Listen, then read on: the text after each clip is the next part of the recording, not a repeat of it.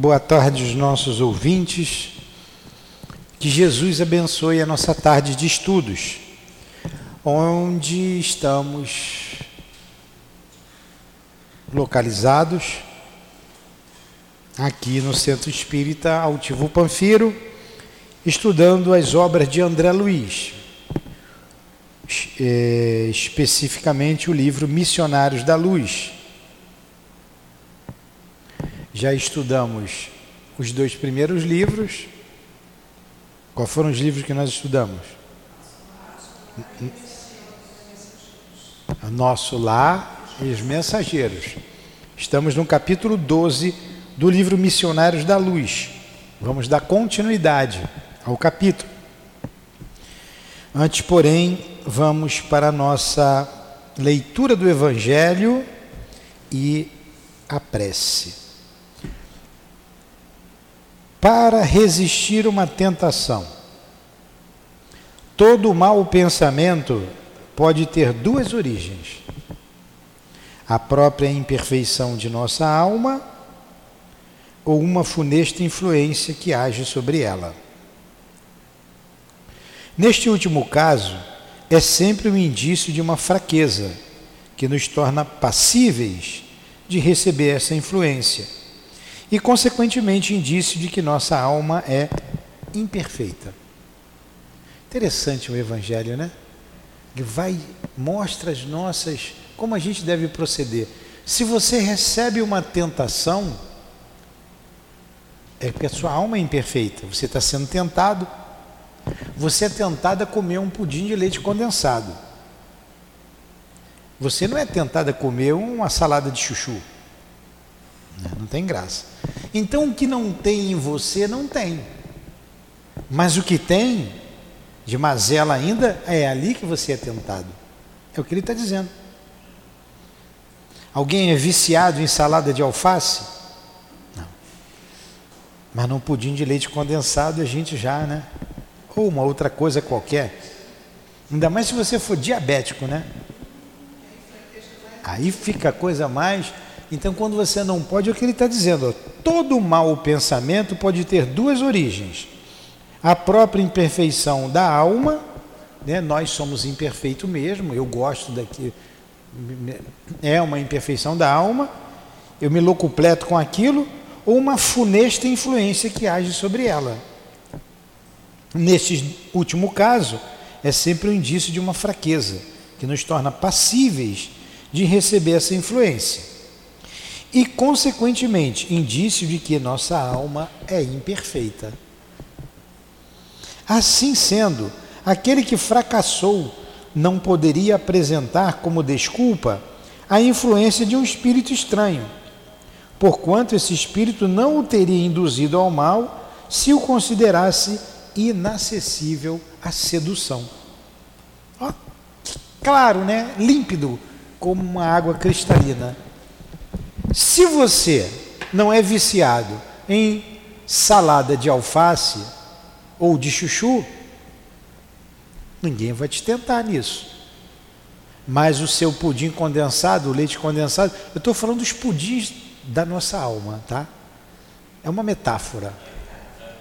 Está tá mostrando que você tem aquela imperfeição. E se você cair em tentação, você não pode culpar o outro. Você caiu porque você quis. Você gosta. Continua o Evangelho. Quando nos surge um mau pensamento, podemos então supor um espírito maléfico nos induzindo ao mal e ao qual também somos totalmente livres de ceder ou de resistir. Como se fossem as solicitações de uma pessoa viva ao mesmo tempo, devemos imaginar que o nosso anjo guardião, ou espírito protetor, por sua vez, combate em nós a má influência, esperando com ansiedade a decisão que vamos tomar. A nossa hesitação em fazer o mal é a voz do bom espírito que se faz ouvir pela nossa consciência. Então você pode ser tentado. É aquilo que o Emmanuel diz. Um passarinho pode sobrevoar sua cabeça. Mas se ele fizer ninho e botar o vinho, já é uma outra coisa. Se você enxotar o passarinho, você venceu. Mas se deixar ele botar ovinho, fazer ninho, dar filhotinho, é o que ele está dizendo aqui.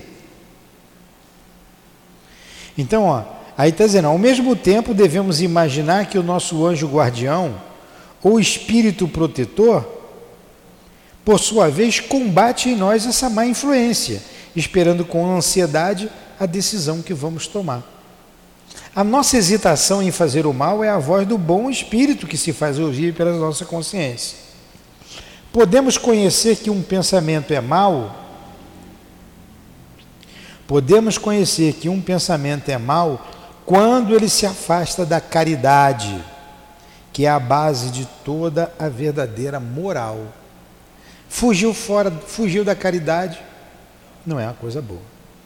Quando o pensamento tem por princípio o orgulho, a vaidade ou o egoísmo, quando a sua realização pode causar um prejuízo qualquer a uma outra pessoa, quando finalmente ele nos estimula a fazer aos outros o que não desejaríamos que os outros nos fizessem. Aí a gente pode reconhecer que este é um mau pensamento. Obrigado, Senhor, obrigado por ter enviado esses espíritos que nos alerta, como na mensagem que acabamos de ler, para uma conduta que terá como consequência, dependendo da nossa escolha, a alegria, a consciência tranquila, a felicidade que a consciência tranquila nos proporciona, ou a dor, a tristeza, a culpa, que uma consciência culpada nos aponta. Obrigado por nos esclarecer, de aprendermos a olhar para nós mesmos e nos conhecermos. Então, envolvidos nessa mensagem de alerta para todos nós, envolvidos no teu amor, Jesus, porque sabemos que tu estás sempre junto daqueles que pensam em Ti, que buscam um caminho reto, como estamos nos esforçando. Então, em Teu nome, Senhor, em nome dos Teus enviados, dos guias que dirigem a nossa casa de amor, o altivo com a coluna de espíritos que nos sustenta, em nome do nosso irmão André Luiz, a quem pedimos a inspiração para os estudos desta tarde em nome do amor, do nosso amor, mas acima de tudo, em nome do amor de Deus nosso Pai, do teu amor, Jesus, e de Deus nosso Pai, é que damos por iniciados os estudos da tarde de hoje. Que assim seja.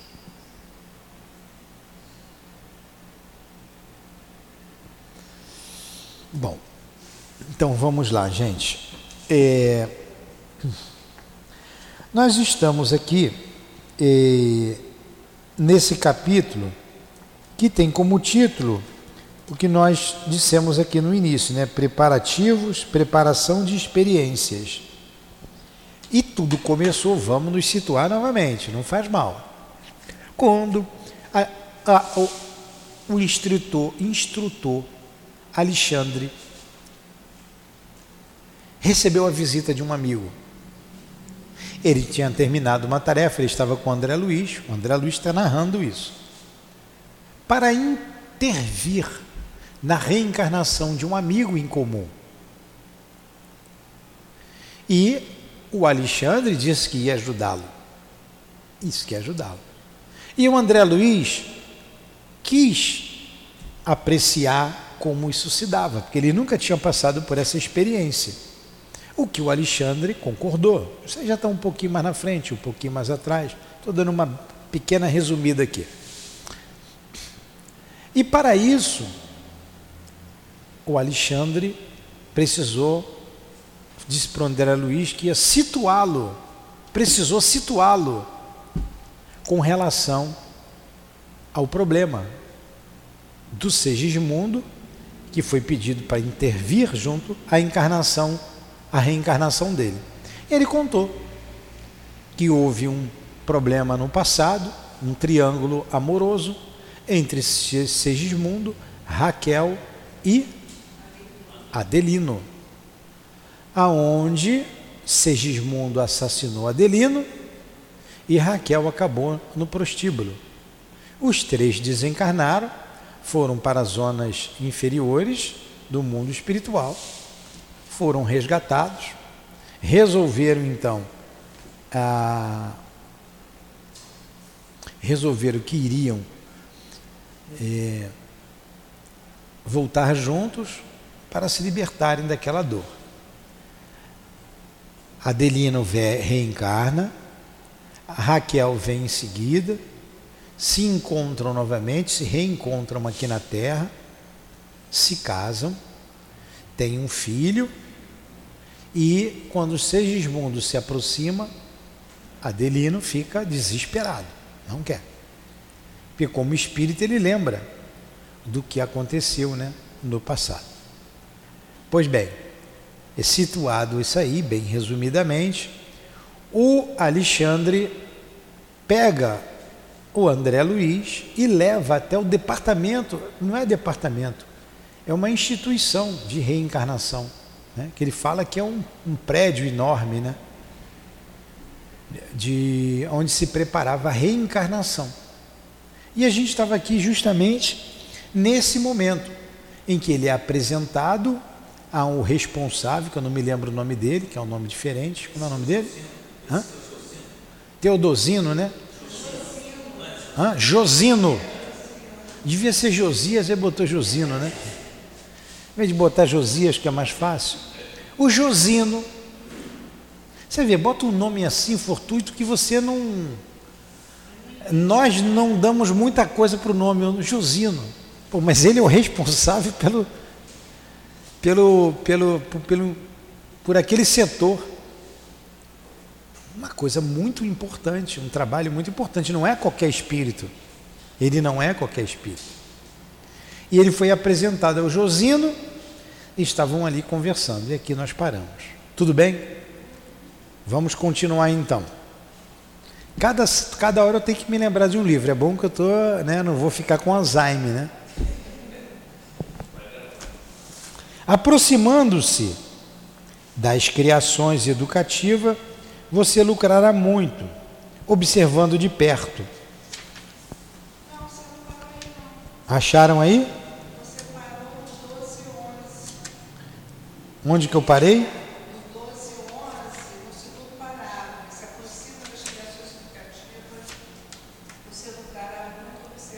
Espera aí, lê de novo aí o parágrafo. Então, é aí mesmo. Tá certo. Agora, embaixo está aí. Não contive um gesto de agradecimento e afastei-me dos dois respeitáveis amigos, acercando-me das figurações ali expostas. Detive-me na contemplação do molde masculino que apresentava absoluta harmonia de linhas, qual arte helênica de sabor antigo. Helênica Fala lá da Grécia antiga, né? A Hélade. E ele vê ali dois modelos, um masculino e um feminino. Ele se afasta do Alexandre, que está conversando com Josino. O modelo estruturado em substância luminosa constituía, meu parecer, a mais primorosa obra anatômica até então sob minha análise. Semelhava-se àquela figura humana imóvel a qualquer coisa divina. Era uma, uma escultura, né? Uma escultura, um molde de um ser humano ali. Belíssimo, como ele está dizendo. Fixei-lhe as minuciosidades com espanto. Nunca vira semelhante perfeição de minudências fisiológicas. Toda a musculatura estava ali formada em fibras radiosas desde o frontal ao ligamento anulado tarso. Viam-se fios de luz simbolizando as regiões diversas da musculatura em geral. Determinadas fibras, todavia, como as que localizavam na zona orbicular das pálpebras, no triangular dos lábios, no grande peitoral, no pectíneo, nas eminiscências tenar e hipotenar, até o extensor dos dedos eram mais brilhantes. No exame de superfície, passei a observações mais profundas, identificando as disposições maravilhosas das figuras representativas da circulação linfática e sanguínea. Oh, os órgãos estavam todos ali, vibrando em obediência a dispositivos elétricos para demonstração educativas. Os vasos para o sangue venoso apresentavam-se em luz acinzentada, ao passo que as regiões do sangue arterial figuravam-se em cor encarnada. Surpreendido, rendi silencioso preito de admiração à sabedoria divina que nos concede o sublime aparelho físico terrestre para as nossas aquisições eternas. Então aí está. Ele nessa, nesse molde né, que ele achou excepcional, estava a escultura ali. Né, eu estou dizendo a escultura, ele não falou isso, ele falou o molde de um corpo humano, um do sexo masculino, na entrada do departamento de reencarnação, outro do sexo feminino, cujos a, o sistema é, circulatório era iluminado, como sangue venoso, um cor mais acinzentada, o arterial é, em uma cor, é, como ele colocou aqui a cor, é, cor encarnada, o vermelho, né? O encarnado é o vermelho. É, os órgãos, é, todos os órgãos também iluminados, as, é, todo o sistema, o, o, os músculos bem delineados, bem definidos, para estudo deles, estudo deles de um corpo humano. É, aqui na nossa casa, eu pedi o agalhardor, tomara que ele escute a gente. A gente precisava pedir para ele, ver se ele conseguia com a filha, ou se vocês tiverem acesso, de um molde desses. Existem moldes como esses, não como esse, com essa perfeição toda, que vende-se nas faculdades de medicina ou nessas. Não na faculdade, nessas lojas que vende material de. Hã? É, material médico, é, materiais médicos. É, esses, esses moldes com os órgãos. É importante para a gente, na aula que a gente tem aqui, para ir para a cura, a gente saber a localização dos órgãos, como são. A gente precisava de um molde desse. Então, aqui o nosso André Luiz descreve o que ele vê lá. Impressionava-me a composição perfeita dos vasos distribuídos em torno do tronco celíaco, a maneira de pequenos rios de luz, destacando-se em expressão a luminosidade das cavas superior e inferior, das jugulares externa e interna das artérias e veias auxiliares, da veia porta, das artérias esplênica e mesentérica superior, da aorta descendente, dos vasos ilíacos e dos gânglios da virilha.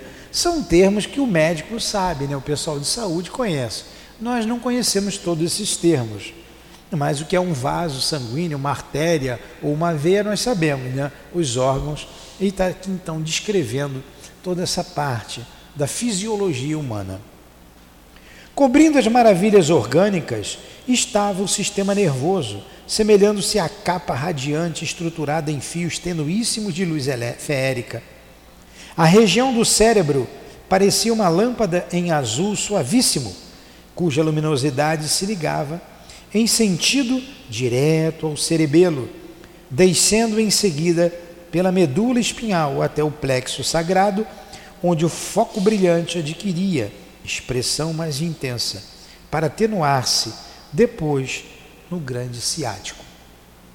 Que beleza, né? Aí você vê um espírito analisando um corpo, né, um corpo humano, em que ele já utilizou e preparando para utilizar um outro, para retornar o corpo à, à vida material. Isso para vocês há um ano atrás era a história da carochinha, né? É muito bonito. A doutrina espírita é belíssima. E eu digo sempre aqui, repetindo o que o altivo dizia: doutrina espírita é para gente inteligente, é para quem gosta de pensar. Não é uma religião qualquer, não é uma filosofia qualquer, é para quem gosta de pensar, porque ela é lógica. Ela é lógica. É a fé se dirige à razão, como está aqui, ó, no Evangelho, né? Bem aqui na, na, na capa do nosso Evangelho, segundo o Espiritismo. Não há fé inquebrantável, senão aquela que pode encarar frente a frente a razão em todas as épocas da humanidade. Poxa, essa frase aqui de Kardec, ela é sensacional. A fé que encara frente a frente a razão. Então vamos lá. Transferi minhas observações para a forma feminina, igualmente radiosa. André Luiz era médico, né? Para ele era fácil de escrever isso aqui. Concentrando o meu potencial analítico sobre o sistema endocrínico, disposto à maneira de constelação entre as peças orgânicas, desde a epífise, que está aqui dentro. A epífise está aqui no crânio, né? Você traça aqui um, uma vertical e outra aqui, aqui está epífise. Transferi minhas observações para a forma feminina igualmente radiosa, concentrando meu potencial analítico sobre o sistema endocrínico, disposto à maneira de constelação entre as peças orgânicas, desde a epífise, situada entre os hemisférios cerebrais, até os núcleos procriadores, as glândulas pareciam formar belo sistema luminoso, semelhantes a pequenos astros de vidas, de vida, congregados em sentido vertical, com a antena rútila atraindo a luz procedente do mais alto. A gente fala, ele falou endocrínico, né? Mas a gente fala endócrino, né? Quando a gente vai no médico, eu vou no endócrino, né? É o que vai estudar as glândulas, né? Mulher tem muito problema aqui, né? Mas, na tireoide. A Lurdinha, ela teve um problema nas, é, um problema na linfa, um problema linfático e atacou as submandibulares, as parótidas, que inchou. Então ele está aqui descrevendo todo esse sistema que ele viu na mulher. Mulher tem muito problema nisso aí, né? Nessas glândulas, né? Bichinho complicado, né? E cada qual apresentava sua forma específica, suas expressões vibratórias, suas características particulares, diversificando-se igualmente a cor de cada uma, embora recebessem todas, a seu modo, a coloração da epífise, semelhante a pequenino sol azulado, mantendo em seu campo de atração magnética todas as demais, desde a hipófise à região dos ovários, como nosso astro de vida garantindo a coesão e o movimento da sua grande família de planetas e asteroides. Minha estupefação não tinha limite. É forçoso confessar, porém, que minha surpresa se distendia muito mais ao fixar os eflúvios brilhantes que emanavam dos centros genitais, semelhando-se em conjunto a minúsculo santuário cheio de luz. Como eu dirigisse o meu instrutor um olhar de, indigna, de indagação, seus esclarecimentos não se fizeram esperar.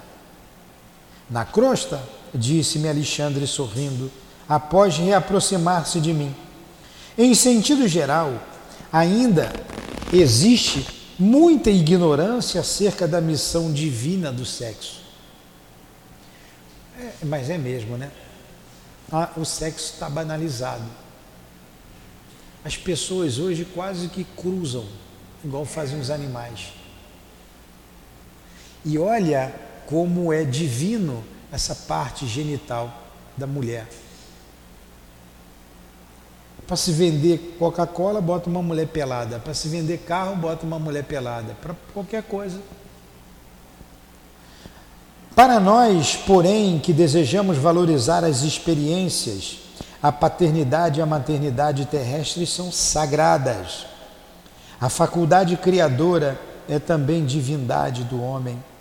O útero maternal significa para nós outros a porta bendita para a redenção. Para grande número de pessoas na esfera do globo, a visão celestial é símbolo de repouso e alegria sem fim, enquanto para muitos de nós a visão terrestre significa trabalho edificante e salutar. Não alcançaremos, porém, a terra prometida do serviço redentor sem o concurso das forças criadoras associadas do homem e da mulher. Compreendi com novo espírito o caráter sublime das energias sexuais e recordei-me compadecidamente de todos os encarnados que ainda não conseguiram edificar o respeito e o entendimento relativos aos sagrados órgãos procriadores meu orientador, entretanto, como antena receptora de todas as minhas emissões mentais, advertiu-me bondoso. Relegue ao esquecimento qualquer expressão das reminiscências menos construtivas. Os que ultrajam o sexo, escrevendo, agindo ou falando, já são grandes infelizes por si mesmos. Então, olha que lição que ele dá eu estou andando um pouquinho porque a gente já viu isso tudinho, mas parece que nem falou, né? As pessoas que escrevem banalidades sobre o sexo, que desenham ou que botam figuras de mulheres em posições é, é, sensuais, atrativo para os outros homens, como se vendesse numa, numa açougue um pedaço de carne. É, Infelizmente, essas pessoas responderão por isso. O que os escritores escrevem a respeito do sexo, o que as novelas estão mostrando, os filmes estão mostrando. Então, e, e, esses autores é, mostrando o que há de pior, de mais vil, de baixaria, de paixões inferiores, responderão por isso tentando incutir na cabeça de crianças e mentes infantis essa questão do sexo. Mentes infantis, querendo dizer que eles não têm sexo, que isso será uma escolha depois. Coisas, aberrações, aberrações, aberrações e aberrações e aberrações e aberrações o aborto sendo aí feito de qualquer maneira. Então, a prostituição, os homens que controlam essas moças e esses rapazes que se prostituem. Está na hora da gente botar a mão na cabeça. Nós espíritas já temos que botar a mão na cabeça para tudo isso e pensar. Esses já são infelizes como está dizendo aqui o nosso Alexandre. Guardei a lição e abençoei a nova experiência que começava. Despediu-se Alexandre, deixando-me na grande instituição de planejamento, onde o assistente Josino, guardou bem o nome, ocupado nos encargos do seu ministério, me confiou aos cuidados de Manassés, pintou outro nome aqui, Manassés. Deve ser Mané, Manel, né? Botou Manassés. Manassés, o irmão dos serviços informativos da casa, que me acolheu prazerosamente, cercando-me de gentileza e carinho. Então, o Josino apresentou Manassés e Manassés foi mostrar lá a casa para o nosso André. Senti imediatamente que o meu aprendizado ali se iniciava com imenso proveito Manassés era um livro volante. Seus pareceres e informes traduziam valiosos ensinamentos. Aproximando-nos dos pavilhões de desenho, onde numerosos cooperadores traçavam planos para reencarnações incomuns, foi o meu novo companheiro procurado por uma entidade simpática que lhe pedia informações. Manassés apresentou uma otimista. Tratava-se de um colega que, depois de 15 anos de trabalho nas atividades de auxílio, regressaria à esfera carnal para a liquidação de determinadas contas. O recém-chegado parecia hesitante. Via-se-lhe o receio, a indecisão. Então, olha só, esse que chegou, depois de trabalhar 15 anos num setor lá, que ele chamou de setor da regeneração, né? das atividades do auxílio, setor do auxílio, estava com medo de reencarnar, estava hesitante. E olha que reencarnar, nascer, dá medo. Ainda mais quando você tem que acertar muita coisa. Por exemplo, você se lembra do que você se ajustou com o teu guia antes de reencarnar? Você lembra? Você lembra? Eu também não. Eu também não. Então você está aqui, ó, zerado, livre para decidir. Você me fez uma colocação no outro dia em que é, eu, não, eu, não, eu não podia. Você falou, eu só ouvi. Uma coisa simples, uma coisa simples. Vamos pegar aqui que não, não, não tem nada demais, não, não vou expor vocês em nada. E aceitar um determinado convite de uns amigos ou seguir um outro caminho. Né? Um outro caminho, que não interessa qual é. Vou seguir aqui ou vou seguir aqui. Dois, um, dois convites. Os dois foram convites. Cabe a quem decidir. Não tem como eu opinar, não tem como o nem os guias, os guias vão te deixar livre. Você nós para tudo nós somos assim livres para decidir.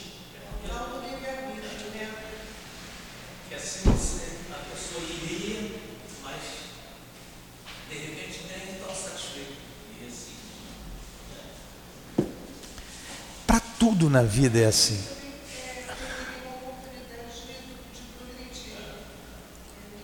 É, e os convites vêm, vêm sempre, de todos os lados. É, a maior, uma, uma das maiores provas de livre-arbítrio para mim, que Jesus deixou, que Jesus deixou para a gente, uma das maiores provas de livre-arbítrio,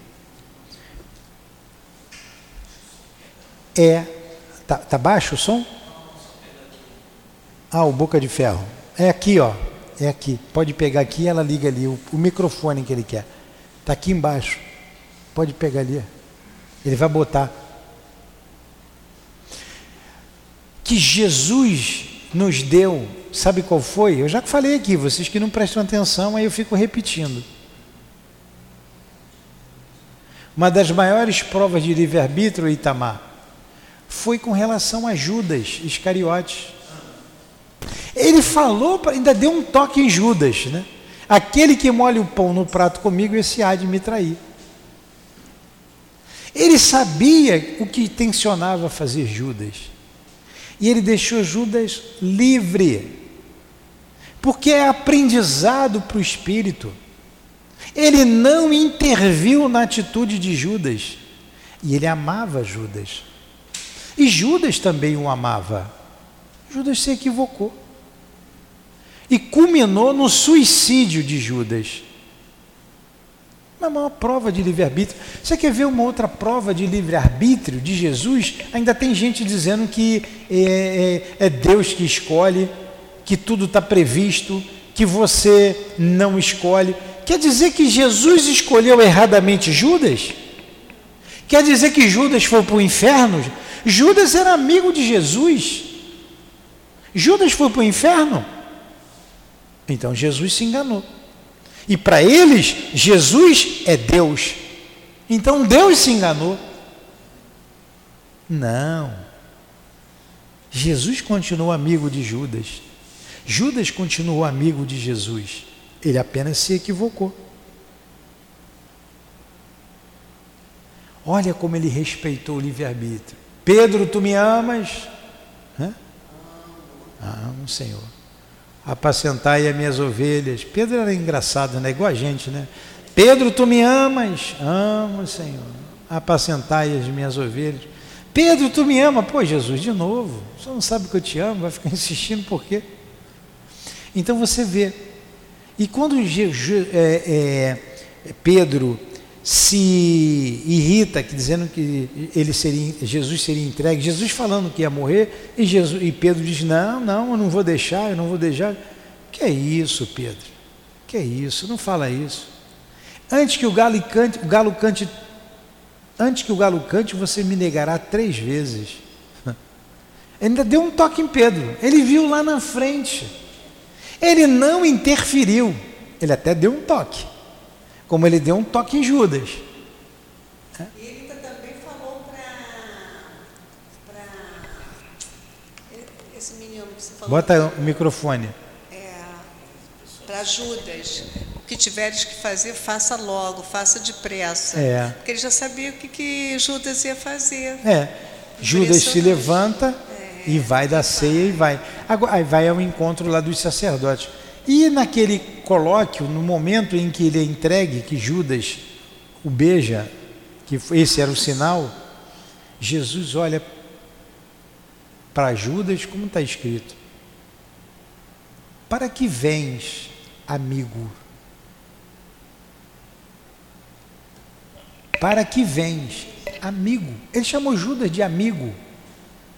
Ele não ficou com raiva de Judas. Ainda tem essa questão do inferno hoje, ainda que dizem, eles esquecem dessas passagens. É. para mostrar aos seguidores que estavam querendo pegar Jesus quem era ele. Você quer perguntar alguma coisa, Tamar? É, em Newton, é, com relação ao que eu falei contigo aquele dia, hum. é, o convite era lá para Saquarema, né? São muito eles são amigos nossos e tal, pessoas muito boas. Aí a Malu ligou para eles e esclareceu o porquê de não ter condições de ir. Conclusão, a esposa dele. Não, eu já tinha que ter tomado essa decisão há muito tempo, eu necessito fazer isso na minha vida. Quer dizer, foi uma coisa que. Você serviu de exemplo para é ele. Isso aí e daqui a pouco está chegando o outro e vai melhorando. É isso aí. Porque eles também têm uma série de dificuldades assim e que ele falando isso agora esclareceu mais a gente. Mais coisas. É. Porque a gente vai tapando as nossas os problemas que a gente tem que resolver, a gente vai encobrir, encobrir, encobrir, cobrir, encobrir.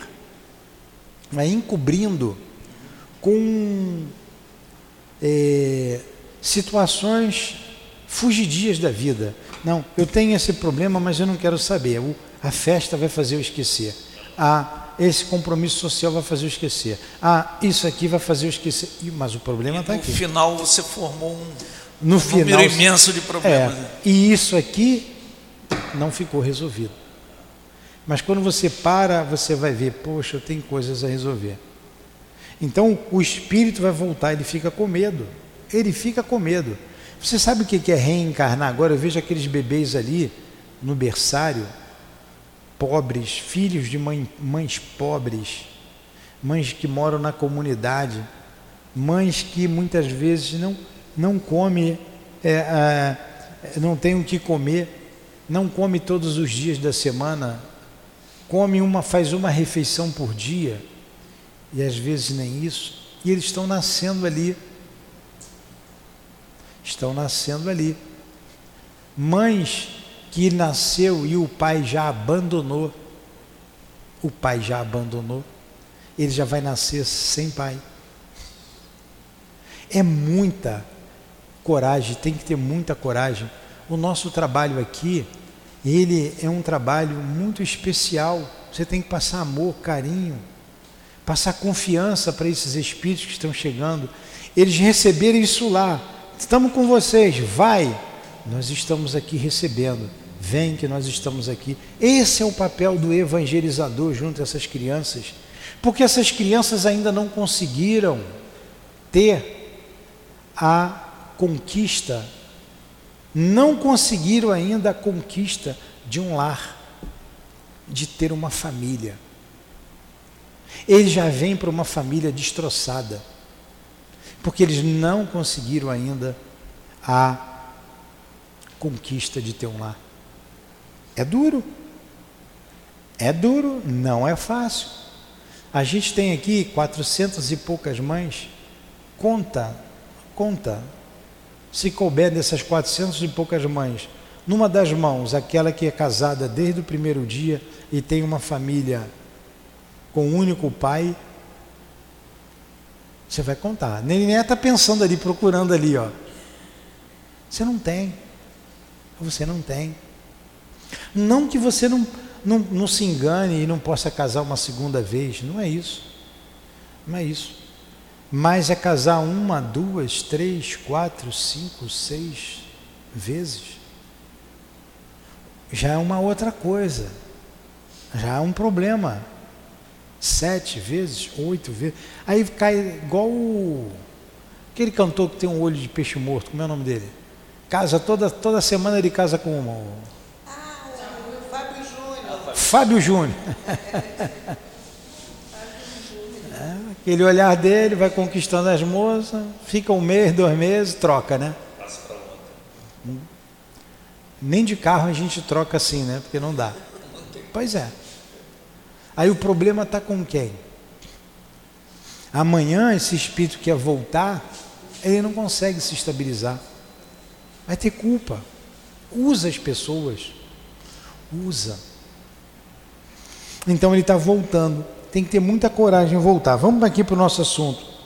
Não deixe dominar pelas impressões negativas, dirigia-se Manassés a ele, infundindo-lhe bom ânimo. O problema do renascimento não é assim tão intrincado. Naturalmente exige coragem, boas disposições. Entretanto, exclamava o interlocutor, algo triste. Temo contrair novos débitos ao invés de pagar os velhos compromissos. Ó, eu vou para lá, mas o esquecimento do passado, estou com medo de contrair mais dívidas, em vez de quitar os meus compromissos. É tão penoso vencer na experiência carnal, em vista do esquecimento que sobrevém à encarnação é, é penoso, não é fácil. Você tem que estar firme. Aí entra o, o Manassés. Mas seria muito mais difícil triunfar guardando a lembrança, redarguiu Manassés incontinente. Então, se você lembrasse de tudo, ia ser mais difícil. E continuou: se tivéssemos grandes virtudes e belas realizações, não precisaríamos recapitular as lições já vivida na carne. E se apenas possuímos chagas e desvios para rememorar, abençoemos o esquecimento, ouvido esquecimento, que o Senhor nos concede em caráter temporário. Se a gente tivesse conquista, a gente não estava aqui. Quem passa de ano não precisa repetir ano. Só repete de ano quem não estudou. Então, quando a gente não cumpre, a gente volta novamente e repete a lição. E o espírito está com medo, meu Deus, estou com medo de cair novamente. Eu estou receoso. Pensa que, pensa que aqui é a prova da OAB, é. a dificuldade violenta de passar. Exatamente, é isso aí. Se tivermos, aí ele continua, esforçou-se o outro para esboçar um sorriso e objetou. Conheço-lhe o otimismo. Então o Espírito fala para o Manassés, né? Eu conheço o teu otimismo. Quisera ser igual, né? Quisera ser igualmente assim. Voltarei confiante no concurso fraterno de vocês. E modificando o tom de voz, indagou: Pode informar se o meu modelo está pronto? O reencarnante chegou lá. Como é que a gente vai comprar um pão ali na padaria, né? Tem pão doce aí? Dá um pãozinho desse aí. Posso, pode me informar se o meu modelo está pronto? Modelo de um corpo. Olha que coisa. O modelo de um corpo. Creio que poderá procurá-lo amanhã ainda não está pronto, está no forno ainda, amanhã pode vir. Tornou Manassés bem disposto. Já fui observar o gráfico inicial e dou-lhe parabéns por haver aceitado a sugestão amorosa dos amigos bem orientados sobre o defeito da perna. Olha só, ele escolheu o corpo, ele sabe que tem que voltar, ele sabe que vai ter dificuldades, né, que ele tem coisas a resolver, e os amigos orientaram a ele, que você encontra amigo que te dá ajuda. O defeito da perna, você precisa ter um defeito na perna. E ele aceitou o defeito da perna. Eu me lembro que nós estávamos estudando um caso de um amigo nosso, que foi médium lá do Leon Denis, e o doutor Erma expôs o caso dele. E na verdade foi o quem falou foi o espírito de Inácio Bittencourt. Era para estudo, com certeza o espírito autorizou e ele já estava desencarnado, já está desencarnado há muitos anos. E ele falhou no campo do sexo. E ele pediu, ele pediu para reencarnar como homem num corpo masculino. E ele já vinha de experiências sucessivas no corpo feminino. E os guias falaram com ele: cremos que não é, não há, não é o momento, não deveria fazer isso agora. Mas ele, como já tinha conquistas, era um espírito que tinha conquistas, ele insistiu. E o livre-arbítrio dele foi respeitado. Ele reencarna e sofre muito. E sofre muito. Porque se sentiu uma mulher num corpo de homem. Não é todo caso esse não, esse era o caso dele. Como essa é a reencarnação de Segismundo.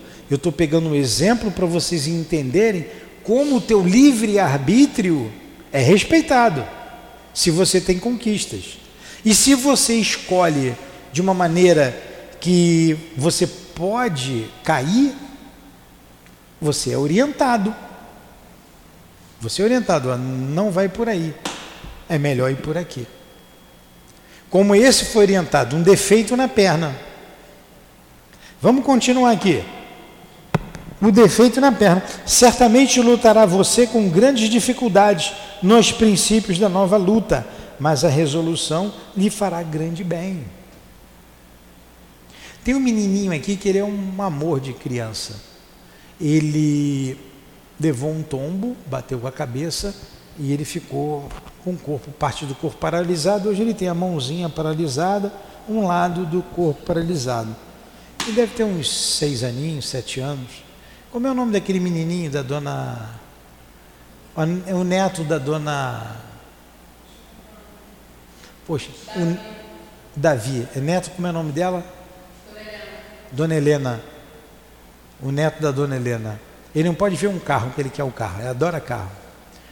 O menino é muito bonzinho, é muito bonitinho, mas já a mãozinha dele é assim. Então você pensa, meu Deus, por que isso?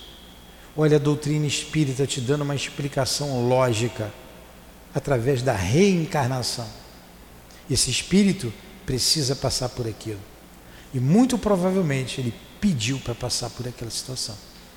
Como o nosso irmão aqui vai vir com defeito na perna. Interessante, né? Vocês lembram lá atrás que eh, o André Luiz, como médico, ele perguntou sobre a hereditariedade. E o que, que o Espírito falou? Hereditariedade funciona plenamente, normalmente. Mas não esqueçam que a inteligência pode agir sobre. O Espírito pode agir sobre a matéria com o seu pensamento. Isso explica muita coisa. É que a gente não pode abrir muito aqui, senão a gente vai fugir do objetivo aqui do estudo. Mas vamos lá, vamos continuar. É, Sim, disse o outro, algo confortado. Preciso defender-me contra certas tentações de minha natureza inferior. A gente estudou ali no Evangelho sobre a tentação. E ele sabe que tem aquilo ali. Ele sabe que tem ainda a questão ali dentro dele. Aí o que, que ele está dizendo? Preciso defender-me contra certas tentações de minha natureza inferior, e a perna doente me auxiliará, ministrando-me boas preocupações. Ser-me-á um antídoto à vaidade, uma sentinela contra a devastação do amor próprio excessivo. Ah, então ele se reconhecia vaidoso. Ele caiu, faliu no campo da vaidade. E ele diz assim, como espírito, não, eu preciso mostrar, eu preciso vencer a vaidade em mim. E a perna doente vai me, me ajudar, porque eu vou me preocupar com a perna. Interessante, né? Olha como a análise da vida fica diferente. O objetivo da vida fica diferente.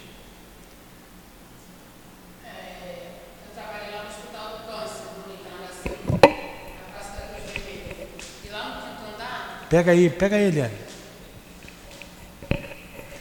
Elinéia trabalhou no Hospital do Câncer. Eu trabalhei no Hospital do Câncer, no HC1, lá na Praça da Cruz Vermelha. O quinto andar, ele é uma ala infantil. Então são muita, muitas crianças mesmo que você vê que saiu da maternidade direto para lá com câncer. E quando eu trabalhei lá, eu não conhecia a doutrina. Então eu olhava assim e falava, gente, é, eu achava que era uma injustiça era uma injustiça, porque as crianças que não viveram nada já nascer com aquela doença, já nascer e daquele eram jeito. muitas. Muitas crianças já nascer com esses problemas, não chegar nem a cinco anos de idade. Já está internado. Pois é, não fica nem junto dos pais. Pois é, veio com uma necessidade. A marca estava ali. A marca estava ali. E ele adquiriu aquela marca. E a única maneira que ele tem de limpar o seu perispírito é reencarnando. E o corpo físico vai, vai, vai funcionar como um mata-borrão. É a expiação. Aí, Essa é a expiação. Aí quando eu conheci a doutrina, tirou aquele véu que me deixava achar que, que Deus era injusto. era injusto, né? É, o véu, como é que é. fala? Descortina, né? A gente começa a entender as coisas. É. Aí é que você mesmo entornava, né? Chegava em casa, Deus não existe mesmo, vou aproveitar enquanto eu estou bem. É verdade. É. E as pessoas diziam muito isso, ah, mas a pessoa não bebe, a pessoa nunca fumou e está lá. Então por que, que eu não posso beber? Por que, que eu não posso fumar? Faz é. mal por quê? Se ele nunca bebeu e nunca fumou e está lá pior do que eu. Pois é. Pensava assim mesmo. Pois é, é isso aí. Leva a descrença. Leva a descrença. Então ele, ele diz aqui um antídoto contra a vaidade, uma sentinela contra a devastação do amor próprio excessivo. Muito bem, respondeu Manassés, francamente otimista. E pode informar-me ainda a média de tempo conferida à minha forma física futura? Olha, como espírito, a gente sabe quanto tempo vai viver. Ele perguntou, quanto tempo que eu vou ficar lá, né? É isso que ele está perguntando. 70 anos, no mínimo, redarguiu o meu novo companheiro contente. 70 anos no mínimo. Quer dizer, pode ir um pouco mais. Né? Aí corre por conta das circunstâncias. Eu acho que eu ia viver 58, mas já estou com 63. As circunstâncias, a casa espírita, o trabalho. Tava, tá, estava previsto, vamos elocubrar, Sabe o que é elucubrar, né? O quartel usa muito isso. Está né? Tá elucubrando, aluno? Vamos elucubrar um pouco. Vamos elucubrar. Pensar um pouco. Essa casa espírita estava na minha caminhada ou não estava? Na minha, na minha previsão. O que vocês acham? Eu não tenho a menor dúvida que estava. Pelo, do jeito que nós estamos indo, está. está. Agora, eu iria fazer, abrir, eu não, vou dizer nós, né, com a ajuda dos Espíritos. Ou não. Dependia do meu livre-arbítrio. Pode ser que sim, pode ser que não. Graças a Deus deu sim. E se desse não? Eu falei, ah, quer saber? Eu agora eu vou viver a minha vida e vou tocar meu dar rumo à minha vida um rumo diferente. Poderia fazer isso? E as consequências disso? Vamos ver. As consequências, dependendo do que eu decidisse, eu morreria com 58, para não me complicar muito. A misericórdia, por isso que eu chutei aqui 58, 59. A misericórdia de Deus ia fazer o seguinte: não, não, não, não. Vamos tirar ele logo, porque senão ele vai se complicar. Seria mais de 80, mas se não fosse. É, Aí, fala, fala O senhor desencarnaria com 58, mas deixaria de ajudar mais de 400 famílias que frequentam aqui a casa, são Pois os é. assistidos. Pois é. Aí você, como espírito, olha só, a gente está elucubrando aqui. O exemplo é Jesus, tá? Ele que é o exemplo.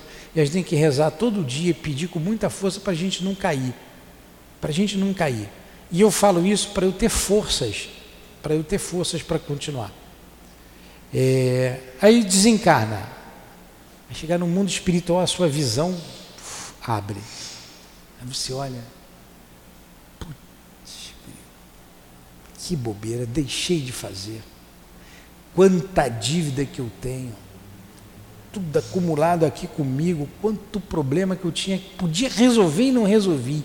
E agora? Ia chorar de desespero. E agora os espíritos, como são bondosos, calma, meu filho, calma. Vai ter outra chance.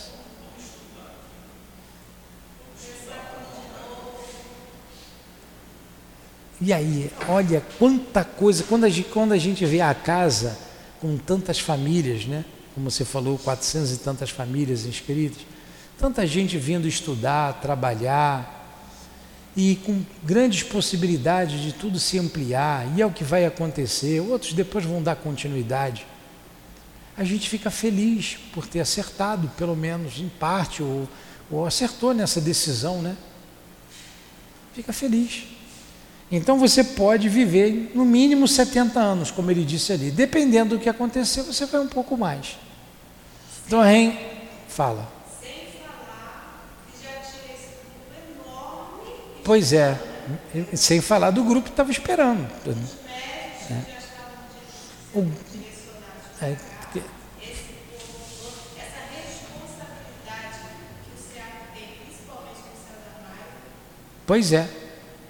Pois é, quanta coisa você deixaria de fazer? Porque os seus credores voltaram. Os credores estão aí, esperando. Dependia da nossa decisão. Dependia da nossa decisão. Vocês estão vendo como é que é a vida? É- é- ela não é fi- difícil.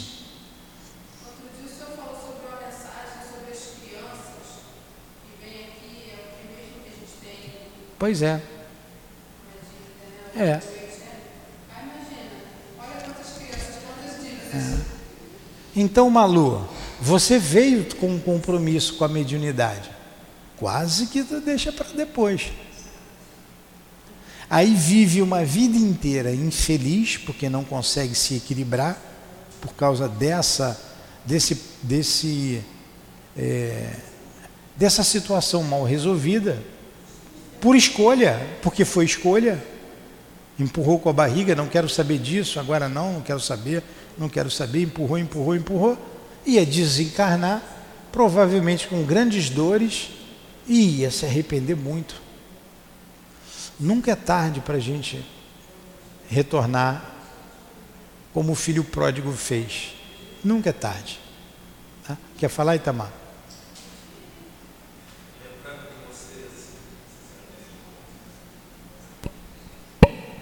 Lembrando que você sempre fala, pô, que bom que deu tempo, né? É, que bom que deu tempo, né? Aí ele continua aqui, acabou o nosso tempo.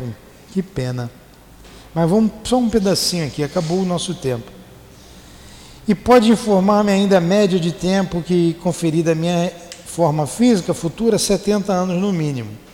É o outro fixou uma expressão de reconhecimento enquanto Manassés continuava. Pondere a graça recebida, Silvério. Só vou terminar o caso desse aqui. O nome dele era Silvério. E depois de tomar-lhe a posse no plano físico, não volte aqui antes dos 70. Trate de aproveitar a oportunidade. Todos os seus amigos esperam que você volte mais tarde à nossa colônia na gloriosa condição de um completista. Olha só, foi aqui que eu fui aprender o que significa essa palavra completista. O completista é o que? O interpelado mostrou um raio de esperança nos olhos e agradeceu e despediu-se. As últimas observações de Manassés atenderam minha curiosidade mais forte. Não contive ainda a, a indagação que me vagueava no pensamento e perguntei sem rebuços: Meu amigo, o que significa a palavra completista? É o que nós iremos ver na próxima semana. Não percam. É muito bom, não é? É muito bem. Mas a gente já está com um pouquinho mais de uma hora e cansa quem. A gente chegou a essa conclusão. Nós estamos fazendo uma hora e meia de live, mas cansa quem, quem nos ouve. E semana que vem a gente continua. Vamos parar aqui? Que dia hoje? 24 e 7, 31. Janeiro tem 31? Então, no dia 31 do 1 do dia 22, a gente vai entender o que seja, você já sabe que a gente revoltou um pouco, o que seja essa palavra completista. Será que vai dar para a gente terminar em janeiro? Caraca, eu acho que não. Acho que não, tem coisa para caramba aqui. É, quer dizer que o nosso amigo vai vir com a perna doente o Silvério, né? O Silvério. Quando olhar alguém mancando na rua, aí é o Silvério aí, gente.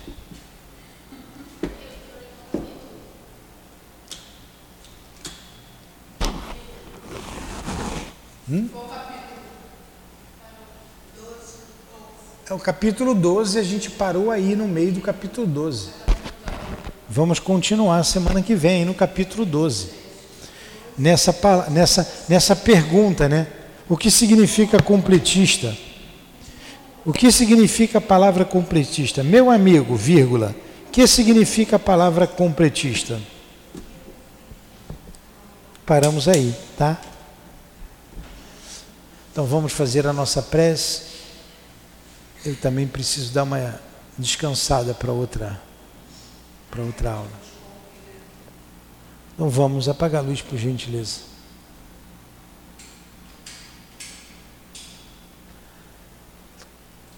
Obrigado, Senhor, pelos estudos, pelas elucidações que o nosso André Luiz trouxe para nós. Cada vez mais se tornando realidade a vida espiritual para nós que estamos acompanhando esses estudos. Não conseguimos mais ficar longe dessas meditações, Jesus. Graças à boa leitura, o médium, o espírito que nos prende com, as suas, com a sua inteligência, com as suas inteligências, na história, mostrando-nos a realidade do mundo espiritual. Então agradecemos ao nosso Chico, querido amigo, ao nosso André Luiz, a direção espiritual desta casa que permite essas instruções, ao nosso altivo, ao doutor Erma, ao Baltazar, a nossa gratidão a todos vocês. As nossas irmãs queridas, Neuza, Cida, Elvira, que representam todos os demais amigos, a minha amada e querida Lurdinha muito obrigado por tudo. Que Deus nos abençoe, que Deus abençoe a nossa casa, que seja então em nome dos espíritos guias desta casa, do altivo, em nome do amor, do nosso amor, em nome do André Luiz, de Allan Kardec, em teu nome Jesus, mas acima de tudo em nome de Deus, é que damos por encerrados os estudos da tarde de hoje. Que assim seja.